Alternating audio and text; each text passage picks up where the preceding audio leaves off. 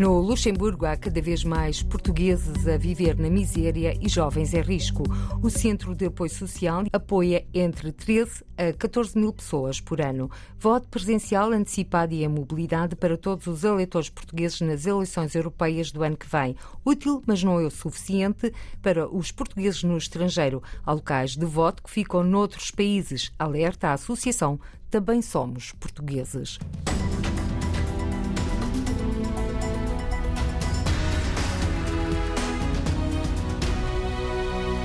No Luxemburgo há cada vez mais portugueses a viver na miséria e jovens em risco.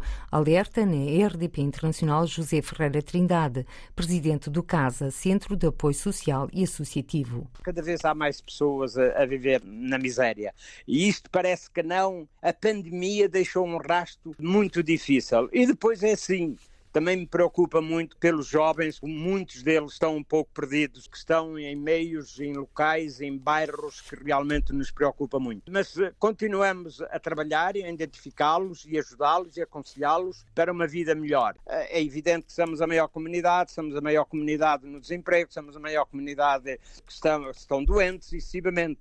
Mas nós estamos acompanhados e temos eh, ajudado muita gente uma loja com contribuições da comunidade portuguesa está sempre de portas abertas a quem bate à porta. É a loja solidária dos produtos alimentares às mobílias. Há sempre uma ajuda para quem bate à porta do casa, explica José Ferreira Trindade. Temos uma loja solidária onde damos alimentação, onde damos roupas, onde damos mobílias. Nós temos prestado apoio muito grande. Nós não, não nos convém andar a fazer publicidade, mas as pessoas que nos batem à, batem à porta tudo aquilo que realmente poderamos fazer, fazemos. Estamos uma loja solidária aqui no casa, em que as pessoas vêm buscar massa, arroz, latas de conserva, leite, água para os filhos, decisivamente.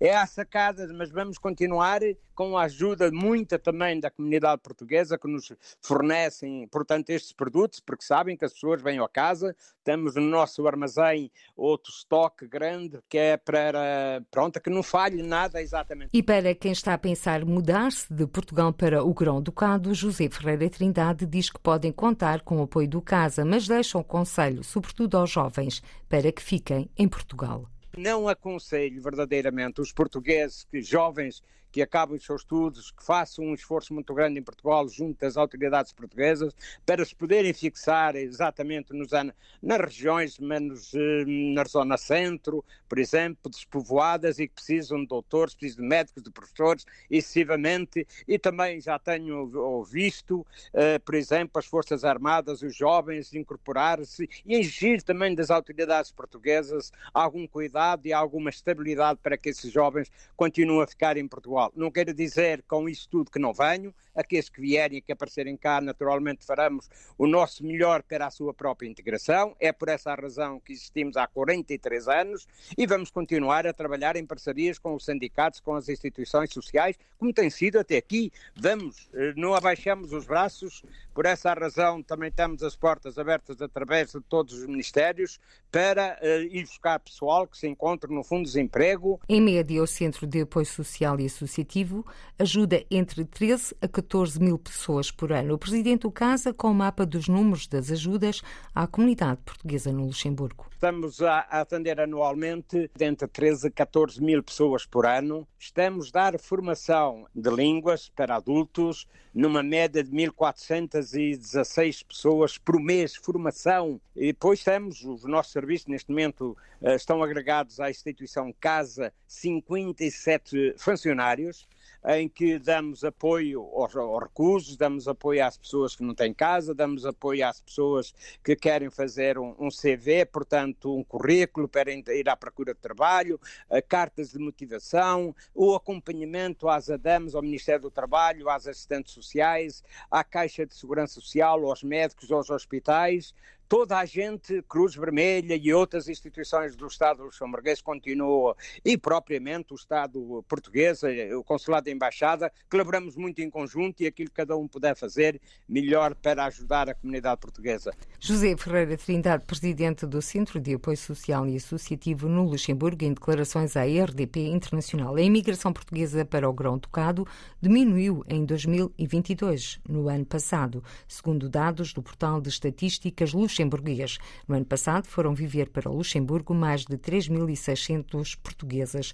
Portugal continua a ser o principal país de origem da imigração no Luxemburgo, mais de 11,5% do total dos estrangeiros que no ano passado deram entrada no país. Voto presencial antecipado e em mobilidade para todos os eleitores portugueses nas eleições europeias de 9 de junho do ano que vem. As mesas de voto passarão a ter os cadernos eleitorais numa versão digital, em computador e com aplicativo para telemóvel sobre o afluxo às urnas. Isabel Cunha. Não vai haver desculpas para faltar à votação nas europeias. Será possível exercer o direito de voto em qualquer local do país ou do estrangeiro onde haja representação consular, sem qualquer aviso prévio. Facilidades que só são possíveis com a desmaterialização dos cadernos eleitorais, explica o Ministro da Administração Interna, José Luís Carneiro. Hoje, quando se vai a uma mesa de voto, estão os escrutinadores na mesa de voto e, em regra, tem cadernos eleitorais que estão em papel, versão papel. Passarão a ter os cadernos eleitorais numa versão digital, portanto, num, em computador. Vamos imaginar um cidadão que está aqui, uh, que é do Porto, mas que está uh, a passar férias no Algarve, pode deslocar-se à mesa de voto que esteja disponível na freguesia de um determinado município no Algarve. No Algarve ou em qualquer país com representação diplomática. O Ministério da Administração Interna quer consolidar o voto por antecipação e abrir caminho para o voto em mobilidade. Para isso, vai existir uma aplicação para telemóvel que informa quais são as mesas de voto menos concorridas. Para que os cidadãos consigam no seu telemóvel detectar quais são as mesas de voto com maior afluxo, por forma a que se possam dirigir às mesas de voto com menor afluxo, para também terem menos tempo de espera nas mesas de voto. Facilitar ao máximo o processo de voto nas europeias do próximo ano para modernizar o ato eleitoral, mas sobretudo para combater a abstenção.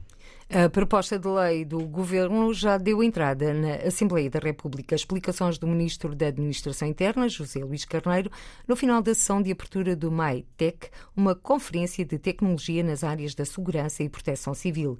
Medidas úteis e bem-vindas para todos os portugueses, considera na RDP Internacional Paulo Costa.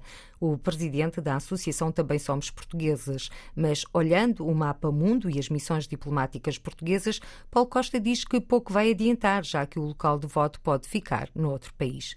Quando foram as últimas eleições legislativas, estavam em Portugal muitas pessoas que tinham vindo cá passar o Natal e prolongaram a, a sua estadia e o local de voto delas era no estrangeiro e não puderam votar.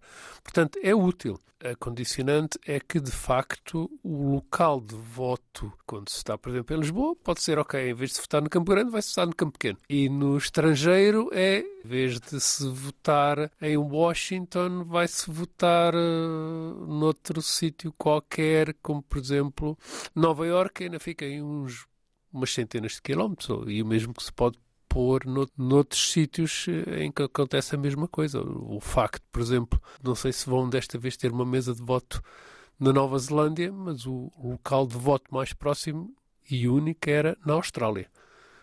Por, por, exemplo, portanto, isso, poder escolher a mesa de voto pode ser útil, mas nos, noutros casos não, não adianta grande coisa para quem tem um local de voto num consulado que pode estar até noutro país.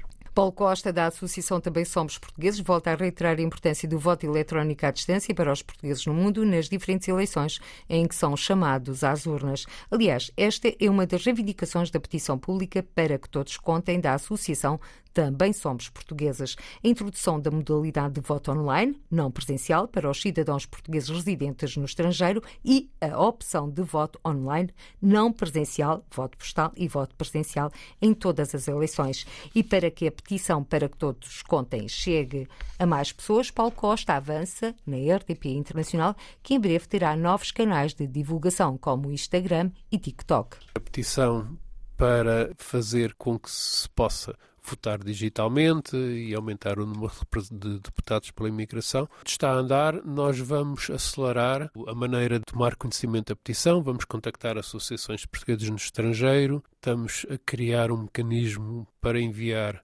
mensagens por e-mail, porque nós temos neste momento uma transição a nível de redes sociais, que era o que nós sempre usávamos mais para contactar os portugueses no estrangeiro, porque as pessoas estão cada vez mais a deixar de usar o Facebook e usar o Instagram ou mesmo o TikTok e, portanto, a maneira de chegar às pessoas no estrangeiro sempre foi um problema. Fazemos muito uso dos nossos contactos com a comunicação social, nomeadamente a, RDP Internacional, mas é preciso fazer um esforço muito maior para conseguir chegar aos portugueses que vivem no estrangeiro. E, portanto, vamos uh, juntar a todos estes meios uma mailing list mais alargada para poder chegar a mais pessoas.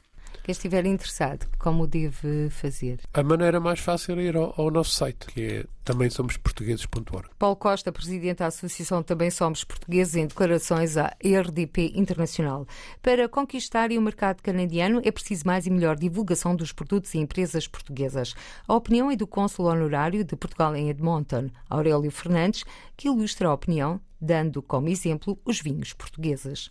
Nós temos bons vinhos, por exemplo, mas não são muito conhecidos aqui no Ocidente canadiano, enquanto os chilenos ou os italianos, ainda os neozelandeses, não têm vinhos tão bons como os nossos, mas têm um marketing que é excepcional. E isso vende. E nós não temos esse, esse marketing.